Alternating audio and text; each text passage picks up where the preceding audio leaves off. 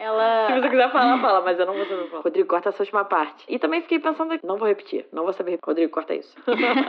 Esquece. Calma, eu vou. É. Cara, na moral, por isso que é o par perfeito. Claquete. Você já se auto-sabotou? Vive em relacionamentos complicados? Segue entre tapas e beijos com a sua família? Já esteve perdido em algum momento na sua carreira? Você não está sozinho. Em Psicologia Sincera, eu, Ana Luísa, E eu, Ana Tereza, vamos comentar os mais diversos assuntos do nosso cotidiano, sempre com uma opinião sincera. pode ser que você se identifique ou não com as nossas análises e reflexões. Mas aí você vê se a carapuça serviu.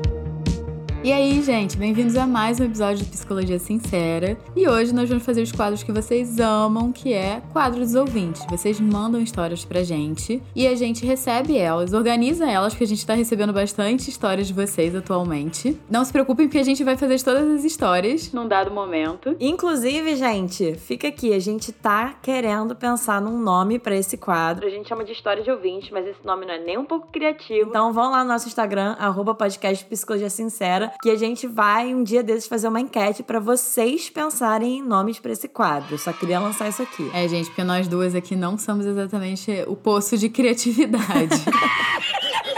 Então, pra quem chegou aqui de paraquedas, né, como é que funciona esse quadro aqui do nosso podcast? Vocês mandam histórias e elas vão ser anônimas, elas vão ser contadas aqui pela gente de forma anônima. Se tem nome, a gente muda, se tem nome de local, a gente também muda ou não fala, né? Porque dependendo não é tão relevante assim pra história. E aí a gente junta histórias similares pra o episódio assim ter um começo, meio e fim, né? Ter um foco. Então a gente pega histórias que se conectam, a temática se conecta. E aí a gente faz uma análise dessas histórias, análise de o que, que a gente daria de conselho, o que que, assim, o que, que a gente pensaria, né, se a gente fosse um pouquinho a psicóloga de vocês, estaria ouvindo essa história que vocês estão mandando pra gente. E aí, se vocês quiserem participar, se vocês quiserem mandar histórias, vocês podem ir no nosso e-mail, podcastpsicologiasincera.gmail.com, mandar essas histórias por lá, a gente sempre responde. E vocês também podem mandar pelo nosso direct do Instagram, no arroba podcastpsicologiasincera, que estamos lá, pode mandar no nosso direct, a gente responde. Também a gente tarda, mas a gente responde. E o tema do episódio de hoje, que é o que vocês provavelmente já estão esperando, ouvindo eu falar há dois minutos, é sobre psicologia. Acaba que a gente, muita gente, né, do mundo da psicologia, tanta gente de fora quanto a gente do mundo da psicologia, segue a gente. E a gente recebeu algumas perguntas, assim, sobre tanto a nossa profissão do psicólogo, por outro psicólogo que mandou pra gente uma história, quanto também de outra pessoa que pensa em fazer psicologia. Então vai ser um episódio, assim, muito dedicado ao mundo da psicologia, assim. A gente vai falar da nossa profissão, vai falar dessa escolha profissional, né? Será que vale a pena ou não fazer psicologia? Então vai ser um episódio focado um pouco sobre isso. Mas eu acho que a gente vai dar umas dicas bem relevantes, mesmo pra quem não for da psicologia. Com certeza, eu ia falar isso, né? Pra galera que não só se interessa sobre o tema, os temas amplos, né, que a gente fala da vida, relacionamento, amizade, trabalho, autoconhecimento, tudo isso a gente fala com esse respaldo e com esse olhar da psicologia. Hoje a gente vai falar mais sobre a psicologia especificamente. Então, quem se interessa e quem tem até essa curiosidade, quem pensa em fazer psicologia ou quem faz, enfim, gente, esse episódio aí é pra vocês. A gente vai falar dessas histórias muito a partir desse lugar, né? Talvez como funciona um pouco na prática a nossa profissão e nós, né? Como que a gente lida com isso? Emocionalmente falando, psicologicamente falando, porque Psicólogo é ser humano, gente, como qualquer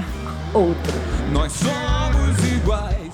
Então, vamos começar com a primeira história? Bora! Oi, Anas, como vão? Estou acompanhando o podcast há pouco tempo, mas tenho refletido muito no que vocês dizem e tem me ajudado. Bom, o meu problema é muito ligado com me cobrar demais. Faço terapia há uns 9 anos, mudou radicalmente a minha vida, estou muito melhor em vários aspectos, mas a autocobrança é uma coisa muito difícil para mim até hoje. Tenho buscado tentar me levar com mais leveza, só que continuo me julgando, me punindo quando não consigo entregar um desempenho bom, no meu ponto de vista, no meu trabalho. Detalhe, sou psicólogo também. O problema não é só me criticar, mas me critico de uma maneira que não tô conseguindo sair do lugar. Me sinto sem forças para me reerguer e conseguir reagir mesmo. Quero saber de vocês algum conselho, dica, toque, algo que me ajude a clarear alguns caminhos possíveis para não ser tão carrasco comigo mesmo. Beijos e muito obrigado. Gente, eu me simpatizo muito com essa pessoa que mandou a história, Uhum. porque eu acho que todas as profissões no geral, muita gente que tá ouvindo aqui deve passar por isso, mas eu também é, me cobro muito na minha profissão, assim, de entregar um bom atendimento para os meus pacientes, assim, de dar o meu melhor, de estar sempre atualizada. Mas ao mesmo tempo que eu me esforço muito, né, quando a gente é muito autocrítico ou muito crítico, esse esforço parece que ele tem um peso extra, que a gente mesmo que tá colocando, mas tem um peso extra. Então eu entendo assim o quão difícil é. Uhum. Eu não uhum. sei que área da psicologia esse psicólogo trabalha. Eu assumi que era psicologia clínica, né, aquela psicologia que você trabalha em consultório e tudo mais, mas agora eu tô pensando pode ser outros tipos de psicologia também, ele não especificou.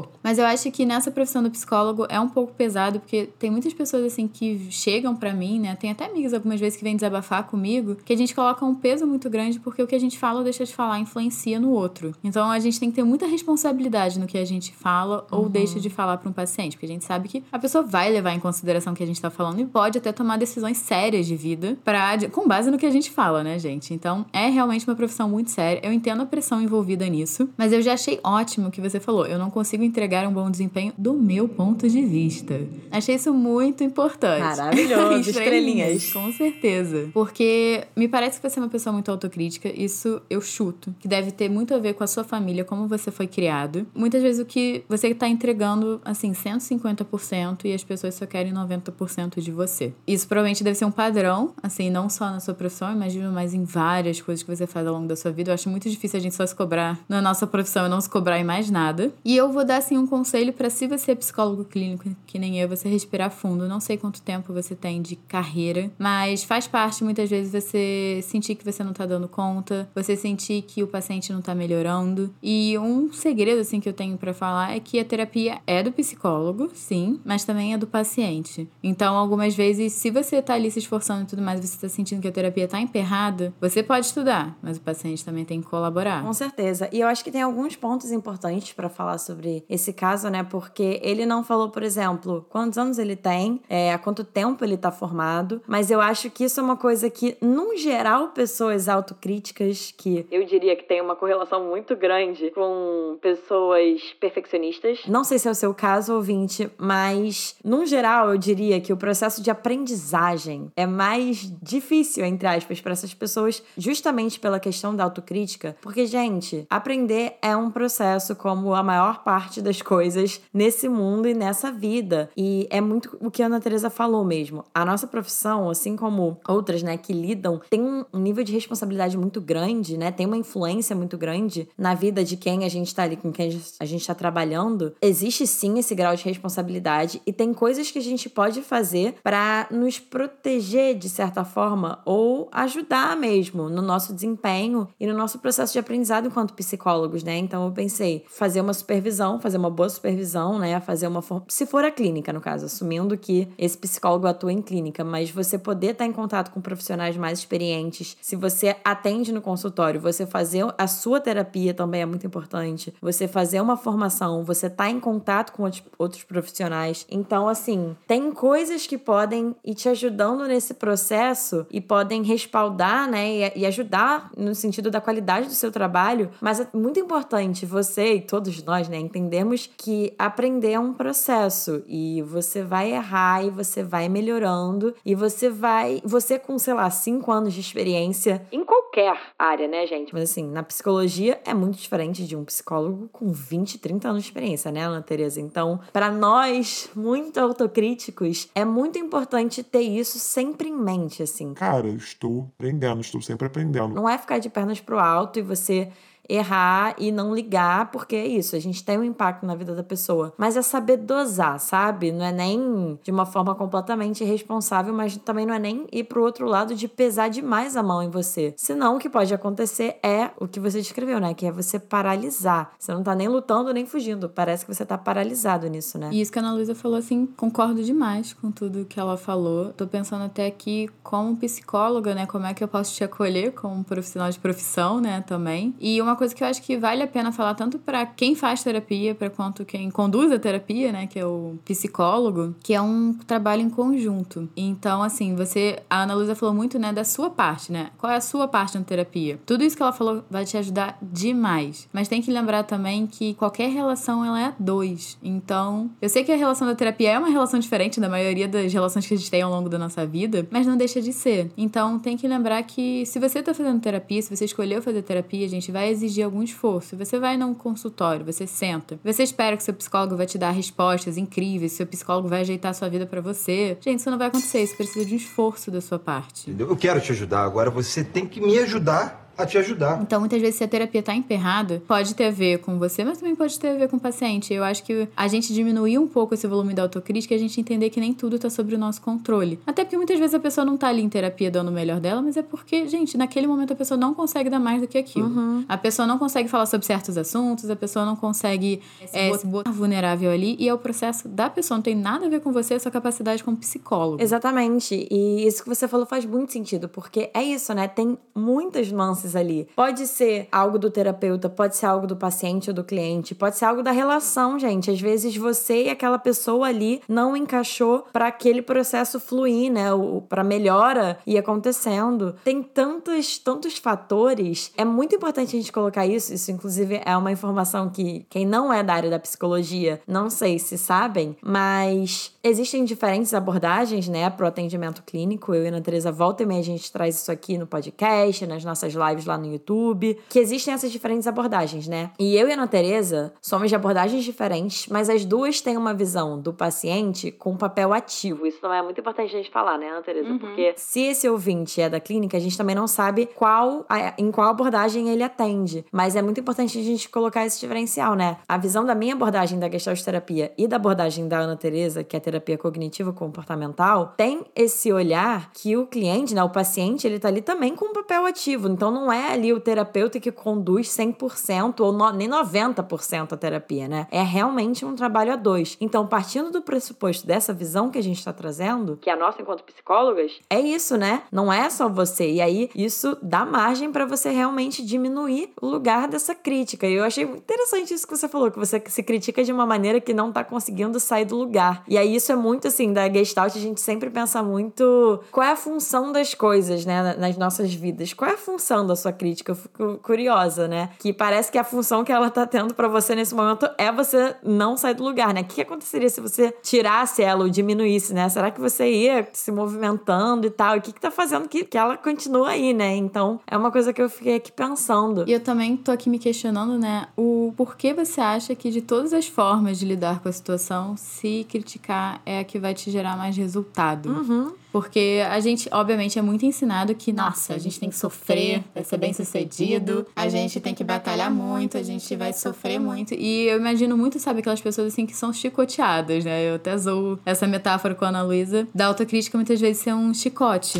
Eu fico pensando, né, que as pesquisas atualmente em psicologia, principalmente na minha área, falam que, na verdade, quanto mais, com mais delicadeza, mais gentileza, mais compaixão, né, que a gente usa a palavra compaixão, mas não necessariamente é uma palavra que as pessoas vão entender no sentido teórico da psicologia. Pessoas que se tratam com mais compaixão, que são mais amigas de si próprias, elas têm resultados melhores de quem se trata com autocrítica. Não porque essas pessoas erram menos, essas pessoas fazem tudo perfeito, mas essas pessoas estão planejando que vão errar e elas vão saber se acolher quando elas errarem. Quem é autocrítico não planeja quando erra e não aceita e se cobra e se maltrata quando erra. Eu acho que esse é o grande diferencial mesmo, né? De pessoas que têm esse nível de aceitação maior em relação ao erro e pessoas muito autocríticas. Porque, num geral, a autocrítica vai levar para esse lugar da paralisação. Isso até me lembra o nosso episódio Como se motivar sem crítica com a Erika Leonardo. Ela fala um pouco sobre isso, né? Vocês podem ir lá ouvir esse episódio que a gente fala. Assim, é- inclusive esse episódio, na verdade, eu acho que é direcionado para esse ouvinte, né? Ouvinte, se você que mandou essa história tá ouvindo esse episódio que a gente tá falando agora, vai ouvir o Como se motivar sem crítica. Acho que você vai se identificar muito. E a Erika traz isso, né? Que a autocrítica, ela ativa o nosso sistema de luta ou fuga. É, porque a luta ou fuga, né, ela acende o nosso sistema de alerta no corpo. É como se a gente estivesse fugindo de alguma ameaça. Só que a ameaça é a gente, gente. Olha que louco. Que loucura. É como se a gente estivesse tendo que lutar ou fugir de uma ameaça que é a gente. E a gente não tem como fugir da gente mesmo. Infelizmente.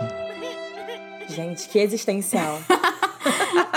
Então, como é que é que a gente lida com isso? Porque eu também falo muito dos meus pacientes. A gente reclama muito das relações que a gente tem com os outros, com a nossa família, com os nossos amigos, mas a gente pouco olha para a relação que a gente tem com a gente mesmo. E a terapia é muito esse lugar, né, Ana Teresa? Justamente. Só assim, para terminar em relação a essa história, né, vou referenciar mais dois episódios que eu acho que podem te ajudar, ouvinte, que é o Como Diminuir Minha Procrastinação. Parece não ter a ver mais tem, porque a gente fala muito sobre a procrastinação entrar às vezes num lugar realmente de uma crítica muito grande, de um perfeccionismo muito grande, e ao invés da gente agir, a gente simplesmente paralisa na procrastinação. E também o episódio Por que Devo Ser Gentil Comigo Mesmo, com a Maria Amélia Penido, que eu acho que também vai ter. Você vai se identificar muito. E se eu também puder aconselhar, eu acho que, se for possível, dá uma pesquisada na internet sobre meditações para desenvolver autocompaixão. Que tem coisas na internet, tem até um livro chamado Autocompaixão, da Christian Neff, que você pode ler. Eu ainda não li, gente, eu tô indicando, mas assim, todo mundo diz muito bem desse livro. Então eu vou, vou na onda dos outros, porque eu vou ler esse livro um dia. Tá na minha listinha. Que eu acho que também dá para você entender um pouco do que a gente tá falando, até eu mais especificamente, porque eu estudo a terapia da compaixão. Então acho que faz sentido você procurar até por essas meditações, porque elas ajudam você a desenvolver um eu, né? Uma forma de relacionamento com você mesma mais gentil, mais amorosa, mais amiga, mais parceira. E, gente, é um desenvolvimento. Você, você não nasceu se cobrando, né? Eu gosto de falar para meus pacientes: ah, você nasceu bebê e você já se cobrava? Então, não. Então, você desenvolveu isso. Da mesma forma, você vai ter que desenvolver o outro lado também. E é exatamente nesse gancho que eu queria falar sobre. A, a grande pergunta que ficou na minha cabeça lendo essa história, né? Que é onde você aprendeu a ser crítico assim, né? Com quem que você aprendeu a ser crítico assim? Porque vou trazer um conceito que eu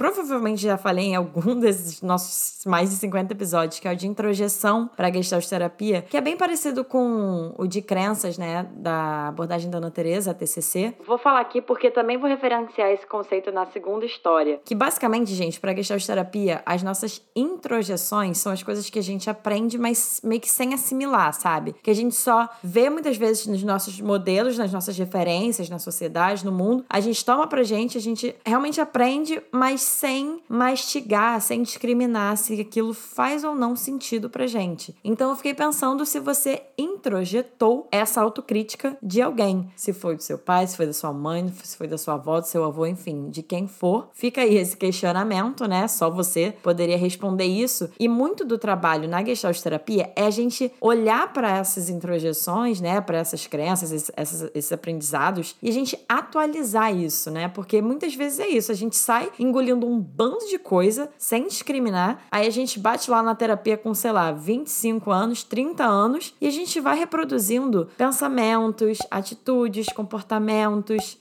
que a gente aprendeu e que tá automatizado na gente, né? Então, às vezes você introjetou essa autocrítica e seria importante você olhar para ela hoje e atualizar e ver. Ainda faz sentido para você ser assim hoje, né? Disso que você aprendeu. Você tá consciente disso? Você tá consciente de onde você aprendeu? E se faz ou não sentido, se tá te servindo de alguma coisa, óbvio, gente, que é parece mais fácil responder essa pergunta e pronto, acabou, né? É isso. Não, óbvio que não, tem todo um processo, porque a gente aprendeu e até desaprendeu aprender, desconstruir uma coisa para reconstruir, aí na terapia a gente vai processando isso tudo lá. Só que eu não queria deixar essa história passar sem trazer isso, porque acho que é um ponto muito importante de ser levantado. Com certeza. E vamos de segunda história? Bora. Let's go!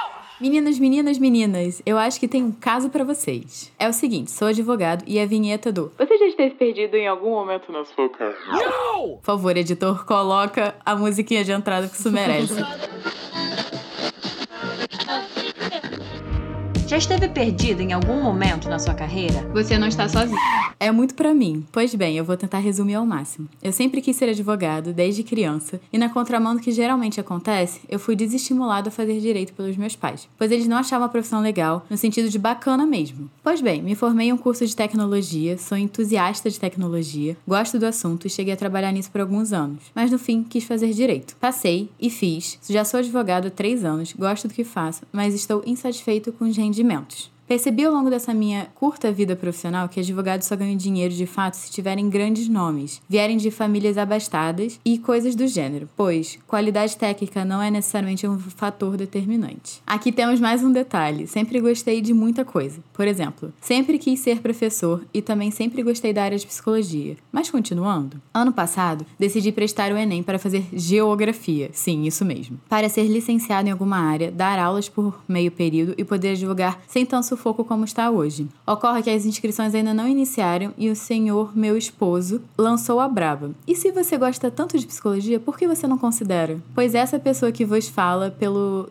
tanto de temas que apontou, deixou claro que não tá fácil. Eu ouço podcast da área de psicologia e como já mostrei minha referência anual, o de vocês é o principal. Oh, meu Deus. E acho empolgante, gosto dos temas, me identifiquei com algumas situações. Quando mostro os episódios super animado pro meu marido, ele disse que acha que o conteúdo denso, algo que não é natural para mim. Agora, a braba que lanço para vocês é: eu gosto de psicologia por ser todo fudido, cheio de traumas e me identificar com todo o problema que eu ouço, principalmente nas questões familiares, família controladora, sexualidade, aquele como todo. Ou eu realmente gosto de psicologia como profissão? Do nada me bateu essa dúvida e talvez seja uma questão de ser explorada por mim na terapia, que é amanhã por acaso. Ou quem sabe por vocês também. Por que não? Então, eu vou começar referenciando o conceito que eu acabei de falar na última história, só porque esse finalzinho aí que ele trouxe pra gente responder essa dúvida vocês lembram quando eu falei sobre isso, de introjeção, que a gente pega as coisas dos outros, né? Engole as ideias dos outros sem assimilar e tal? A Gestalt terapia também traz um pouco perfis de pessoas, digamos assim, né? E um desses perfis são pessoas introjetivas, isto é, pessoas que têm essa tendência. Bem na prática, gente. Aquela pessoa que muda de opinião o tempo todo, que escuta o que o outro falou e já toma como se, e, como a sua própria opinião, e aí escuta outra opinião e fala: não, mas na verdade é isso aqui e tal. E, num geral, essas pessoas têm pouca referência própria do que de fato faz ou não sentido para elas, do que elas gostam ou não de fato. Óbvio que com uma história eu não tô num lugar de poder falar, nossa, essa pessoa é introjetiva, até porque o nosso lugar não é rotular as pessoas e agir a partir disso, mas ter um norte também, né? Mas a gente precisaria de mais informações para isso. Só que com algumas coisas que esse ouvinte falou, eu já fiquei nessa dúvida assim. Hum, ele deu alguns exemplos de atitudes que ele tomou a partir da opinião dos outros, ou que ele questionou sobre ele a partir da opinião dos outros. Então eu fiquei com muito medo de chegar aqui no podcast e a gente, Ana Teresa, opinar também se ele deveria ou não fazer psicologia, porque eu pensei, olha aqui, eu não vou ser palco pra introjetivo. Não vou lançar mais uma introjeção, gente. Gente, eu tô falando isso brincando, tá? Mas assim, me identifico. Já vou lançar, vocês gostam quando a gente se expõe? Me identifico. Uma vez eu fiz uma pergunta querendo a opinião da minha psicóloga e ela falou: Você tá querendo que eu lance uma parada só pra você introjetar, né? Eu falei que Sim, era exatamente isso que eu queria. Então, ela se negou a fazer isso e eu vou negar aqui também. Então, gente, vocês acabaram de ver um pouco como um psicólogo funciona. A gente traça como vocês funcionam e com base nisso a gente age para ser terapêutico. Então, não é terapêutico para você a gente te dizer o que fazer. Para outra pessoa, para outro paciente, para outro ouvido, talvez seja interessante. Para você, não vai ser terapêutico. Então, vamos lá, né? O que, que eu tenho para falar desse caso? Me pareceu muito que quem é que tava com o controle remoto da sua vida para tomar essas decisões de carreira? Perfeito perfeita. Porque eu tô pensando assim, você foi tomando várias decisões com base no que outras pessoas foram te falando. Eu entendo quando a gente é muito mais novo, gente, a gente essa época de vestibular é horrível, gente. A gente não tem a menor noção de mercado de trabalho, a gente não tem noção nem do que a gente gosta direito, nem como pessoa assim pensando, sabe, quem era eu com 18, 17 anos. Pelo amor de Deus. E eu tenho que tomar uma decisão que vai impactar, sei lá, os próximos 5 anos da minha vida, os próximos 4 anos da minha vida, tirando toda a pressão, né, que fazer faculdade, fazer vestibular, ter uma profissão envolve. Então, então, eu entendo assim que é uma decisão difícil que outras pessoas tomaram por você, mas eu também tô me perguntando o quanto na sua vida você também teve espaço para saber o que você gosta, já que você falou: "Ah, quero fazer direito", mas aí alguém falou: "Não, vamos cortar essas asinhas aqui, você vai fazer outra coisa". Uhum. E você não pôde experimentar, sabe? Te negaram isso. Exatamente. E isso é um dado muito importante sobre pessoas num, que, no geral, são introjetivas, né? É que provavelmente essas pessoas não tiveram esse espaço que você mesmo, que você falou agora, Ana Teresa, de desenvolverem a própria opinião, junto disso, às vezes, desenvolverem a própria autonomia, desenvolverem o próprio senso de si, né? Então, no geral, pessoas que foram impostas muitas coisas de uma forma exagerada mesmo, né, gente? Porque a gente já trouxe isso aqui também. O papel dos pais, mal ou bem, é dar uma orientada, não é também a criança de 5, 6, 7, 8 anos tomar absolutamente todas as decisões da sua vida. Não, óbvio que não. Mas é muito importante ter esse equilíbrio, né? Porque se for uma coisa desequilibrada, no sentido de impor, Impor, impor. isso diminuir a possibilidade de da pessoa, né, ao longo do desenvolvimento dela e desenvolvendo esse senso de si, as próprias opiniões, as próprias decisões, isso pode acabar acontecendo. Então foi perfeito, cirúrgico isso que você falou do controle, né? Quem tá no controle remoto da sua vida. Porque assim, uma coisa muito importante de falar é que justamente, gente, assim, Não é que também seja um problema a gente ficar na dúvida em relação à nossa vida profissional, pelo amor de Deus. Tem pessoas que sabem desde sempre o que querem fazer e são apoiadas no que querem fazer e seguem. Tem pessoas que sabem desde sempre e não são apoiadas, mas sabem. Tem pessoas que estão na dúvida entre 30 mil coisas e são apoiadas independente. Então, assim, os cenários são os inúmeros. A gente não tá falando. Eu acho que a questão aqui não é necessariamente as suas dúvidas, né? Mas é porque você mesmo trouxe informações de pessoas que deram ali um pitaco a mais e parece que te mobilizou ao ponto de você questionar ali suas próprias decisões, né? Então, isso é muito importante de você estar atento. Outra coisa que vale o questionamento aqui é o que está potencializando você tomar essa decisão de sair do direito ou fazer direito em meio período. Você falou que se frustrou em relação à sua vida profissional, o quanto você ganharia, até essa questão de salário mesmo. E eu tô me perguntando assim, o quanto você acha que essas outras profissões que você vai se especializar e vai dedicar anos da sua vida também vão ganhar? Porque muitas vezes a gente vai tomando atitudes um pouco mais impulsivas e a gente não leva em consideração para entender o que é que tá afastando a gente de fazer direito, porque você me mostrou que você quis fazer direito. Você fez tecnologia, não gostou, correu atrás de fazer direito, se formou, tá três anos formado. Então, assim, tá tudo bem você se sentir frustrado nesse primeiro momento, que é o início da carreira. Eu sei que networking e tudo mais faz muita diferença sim no mercado de trabalho, não vamos ser hipócritas em relação a isso. Mas eu acho que não é o único meio que você pode crescer dentro de um mercado de trabalho. Então, você, por exemplo, desistir de algo que você se esforçou tanto para conseguir, porque você tá se frustrando nesse momento de carreira, eu acho que também é algo de coisas para você ponderar, gente. Começo de carreira é muito frustrante. Eu não sei quantos anos você tem, você deve ser novo, mas muita gente, assim, fala um pouco mal da geração millennial, né, da geração Z, mas eu, de até certo fato eu entendo, porque a gente tem muito a imagem de que se eu fizer escola, se eu fizer faculdade e eu for esforçado, um bom aluno, eu vou ter um emprego e eu vou ser bem pago. E, gente, a vida não funciona nessa linearidade, infelizmente. Então é um pouco a gente não idealizar o que é estar no mercado de trabalho. E cada profissão tem um mercado de trabalho também. Você já viu como é que é lá fora, Murray? Com certeza. E mais uma vez, a gente não tá falando isso aqui para esse ouvinte, gente. Eu vou reforçar isso 30 mil vezes até o episódio acabar. A gente não tá falando isso com a intenção de te tendenciar a nada, mas até porque outro dado importante, assim, sobre a nossa profissão enquanto psicólogas, na verdade, é muitas vezes servir como espelho do, pro que as pessoas estão falando, né? Então, por exemplo, eu li aqui o primeiro parágrafo da sua história, né?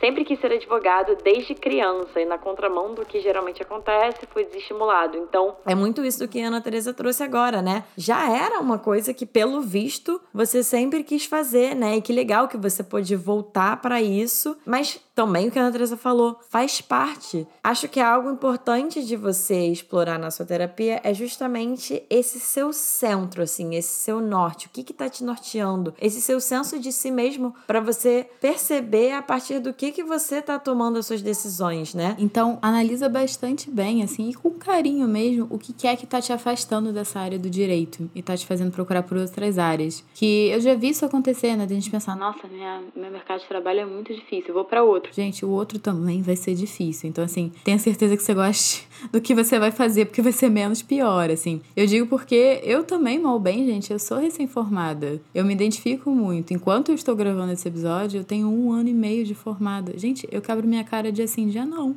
E, tipo, eu não tô milionária viajando pra Maldivas sem pensar duas vezes. Então, também entra isso, né, gente? Quais são, quais são as nossas expectativas? Se a gente tem expectativas realísticas, a gente tem que analisar isso. O que, que a gente espera da nossa profissão? Porque muitas vezes a gente vai escolher uma profissão que a gente sabe que, o, assim, o mercado paga tanto, o mercado não valoriza alguma coisa assim. E tá tudo bem você escolher essa profissão, gente, mas você tem que entender um pouco como o mercado de trabalho também funciona. Até pra gente ponderar. Isso não quer dizer que você tem que trabalhar numa coisa que você odeia. Eu também sou contra. Mas também entender que muitas vezes o que você escolheu não necessariamente vai te dar a remuneração que você quer, ou que você sonha. Então, assim, eu não tô aqui pra podar os sonhos de ninguém, mas entender que a gente tem que tomar decisões conscientes e com expectativas realistas do que vai acontecer. E maduras também, né, Ana Teresa? Porque eu acho que parte do processo de amadurecer é se dar conta disso mesmo, de que, cara, gente, a gente pode escolher a profissão que a gente mais ama. Aí eu não sei, tipo, eu também tenho pouco tempo de, de carreira e de vida profissional para poder falar. Talvez se a gente estivesse falando com uma pessoa que trabalha com o que ama, sei lá, há 50 anos, a, essa pessoa pode estar falando diferente. Mas até do contato que eu tenho com profissionais mais experientes, com mais tempo de carreira, num geral, o que eu escuto é: Cara, eu amo isso.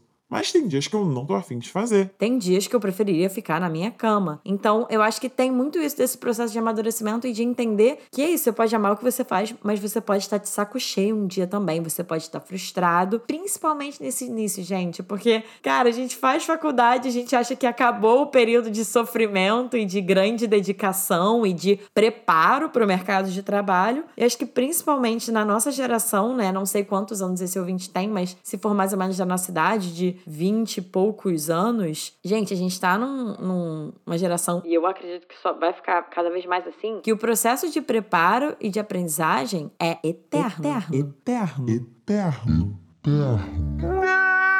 Não tem um início, meio e fim. A gente vai se desenvolver como profissional para sempre, eternamente. Sempre vai ter coisa para fazer, para melhorar, para estudar, para aprender. Enfim. Mas só falando especificamente agora sobre a sua pergunta, né? Que ele falou. Eu gosto de psicologia por ser todo f... cheio de traumas e me identificar com todo problema que eu ouço, ou realmente gosto de psicologia como profissão? E assim, você só vai saber se você realmente gosta de psicologia como profissão experimentando. Porque, inclusive, nem as pessoas que estão na faculdade de psicologia e ainda não começaram a estagiar, ou às vezes estagiam, mas ainda não se formaram e de fato têm isso como profissão, às vezes nem essas pessoas sabem. Então, o fato de você gostar de temas de psicologia pode sim ser um indicativo de que você gostaria de atuar, mas não necessariamente. Se você gosta ou não de psicologia, ou inclusive qualquer coisa como profissão, eu diria que a gente só tem como saber experimentando isso como profissão. Acho que uma dica que eu posso dar foi uma matéria que eu fiz. Na minha faculdade de empreendedorismo, gente, não era nem de psicologia. Eu sou formada em empreendedorismo. Olha a informação que eu tô dando para vocês aqui. E eu tive que fazer uma matéria no qual a gente estudava um pouco o futuro profissional que a gente queria ter. E foi uma matéria que, gente, abriu minha cabeça muito sério. E eu não teria mudado de área se eu não tivesse feito essa matéria.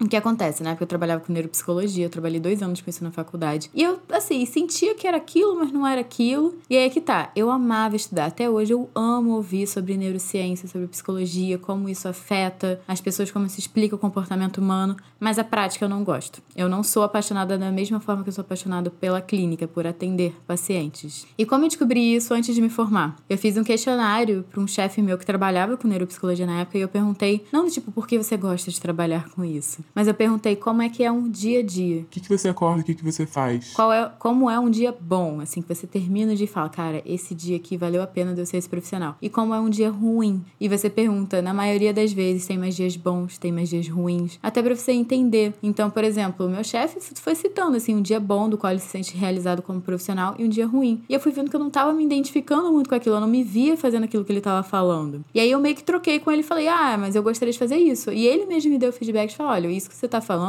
tem a ver, mas não é o que eu faço e seria de outra área. E foi aí que plantou a sementinha, tipo, acho que eu vou ter que procurar outra área para fazer na prática o que eu gosto. Isso é muito bom. Até porque, gente, eu não sei. Você já trouxe isso de forma tão explícita em algum outro episódio? Eu lembro que eu falei na nossa última live lá no YouTube. Mas eu mesma tive essa experiência, né? Porque a ideia e a teoria e o estudo e, inclusive, a imaginação do que é a prática é diferente da própria pra prática. Eu sou completamente apaixonada por estudar psicologia. Eu estudei cinco anos e meio e eu posso falar pra vocês que eu fui uma das pessoas que eu não odiei nenhum período que eu estudei. Óbvio que eu odiei matérias. Mas assim, eu não, não tive um momento na, nos cinco anos e meio de faculdade de psicologia que eu não tava gostando do que eu estava estudando num geral. E eu achava que eu queria a clínica, né? Eu tinha experiência como paciente, porque eu fazia terapia há um tempo. Eu conhecia pessoas que já estavam atendendo, então eu ouvia sobre. E eu imaginava como seria, imaginava que eu fosse gostar. Quando eu comecei a atender na prática, de alguma forma aquilo não tava mobilizando, não tava sendo como eu achava que seria. E assim, eu tenho a experiência de fazer outras coisas, profissionalmente ou não, e eu sinto e eu sei quando eu tô gostando de alguma coisa. E eu tive a experiência de atender no consultório particular individualmente, né? Eu e um paciente. Um, no caso, ali naquela sessão, né? Tive isso com diferentes pessoas e eu sentia que eu não tava gostando. Eu já conhecendo mais ou menos como é que eu funciono e como é que eu fico quando eu gosto de uma coisa, eu vi que não tava enxergando isso em mim. Então, assim, é frustrante mesmo, né? Eu até me identifico até certo ponto com a sua história, no sentido de dúvidas em relação à vida profissional e tal. E assim, é tentativa e erro, é só fazendo que você vai saber, mas assim, ponderando muito e sentindo e experimentando, mas que essas decisões sejam a partir de você. Por exemplo, essa minha dúvida em relação à clínica, né, individual, não foi porque eu ouvi alguém falando sobre, não foi porque alguém chegou para mim e questionou. Eu tive a minha experiência, eu experimentei, eu senti e eu tomei essa decisão a partir de mim. Então isso é muito importante também para pessoas com tendências introjetivas, né? Mas assim, respondendo mais uma vez a sua pergunta, Isso até uma brincadeirinha que eu tenho em relação a estudante de psicologia e psicólogo, tá, gente? Eu arrisco dizer que 99% das pessoas que decidem fazer psicologia são as pessoas que são, sim, todas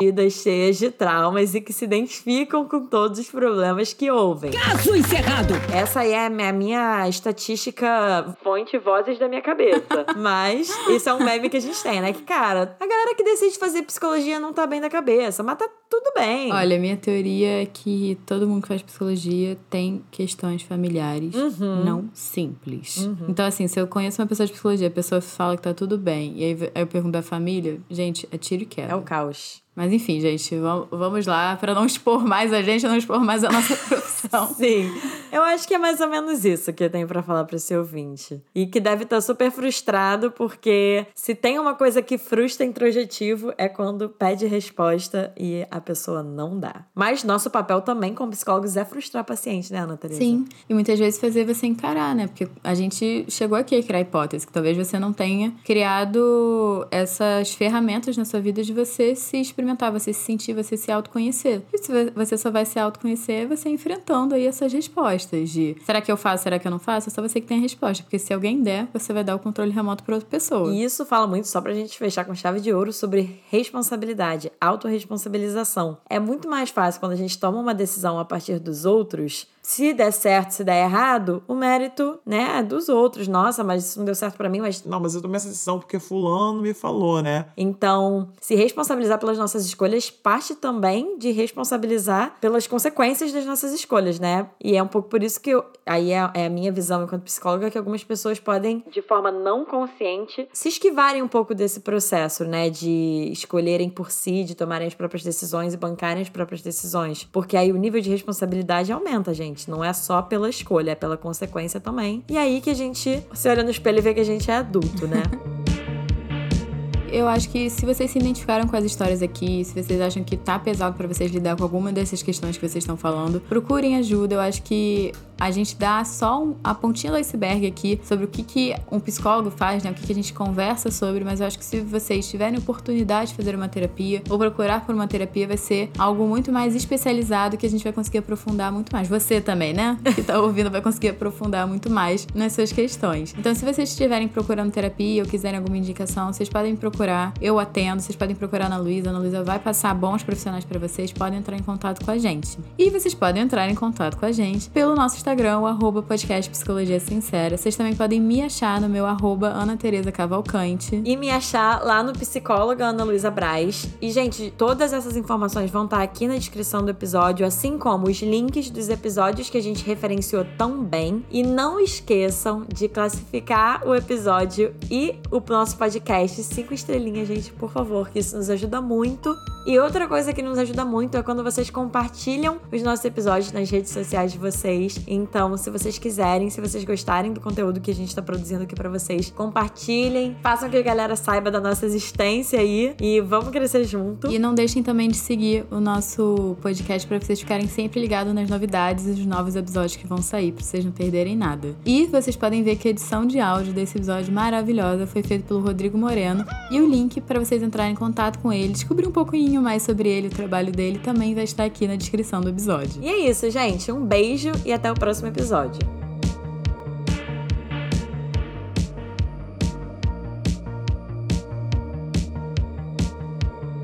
Claquete.